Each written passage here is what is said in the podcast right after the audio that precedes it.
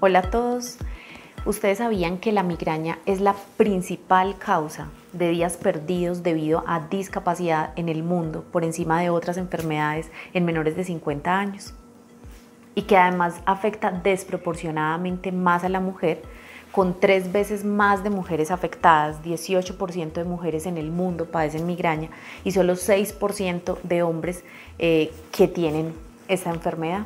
Esto parece estar relacionado con la fluctuación hormonal a través de la vida de la mujer, entre otros aspectos. Si quieres saber más de migraña, te invito a que te unas a los canales de la Asociación Colombiana de Neurología, buscándonos en Instagram, en Twitter, en Facebook y en YouTube para que te unas a la campaña Las dos caras de la migraña. Con esta campaña se pretende que ustedes tengan más información sobre migraña, que sepan más de la enfermedad, que sepan cuándo la diagnosticamos, pero también cómo controlarla y cómo prevenir que se vuelva crónica o cómo prevenir que empeore.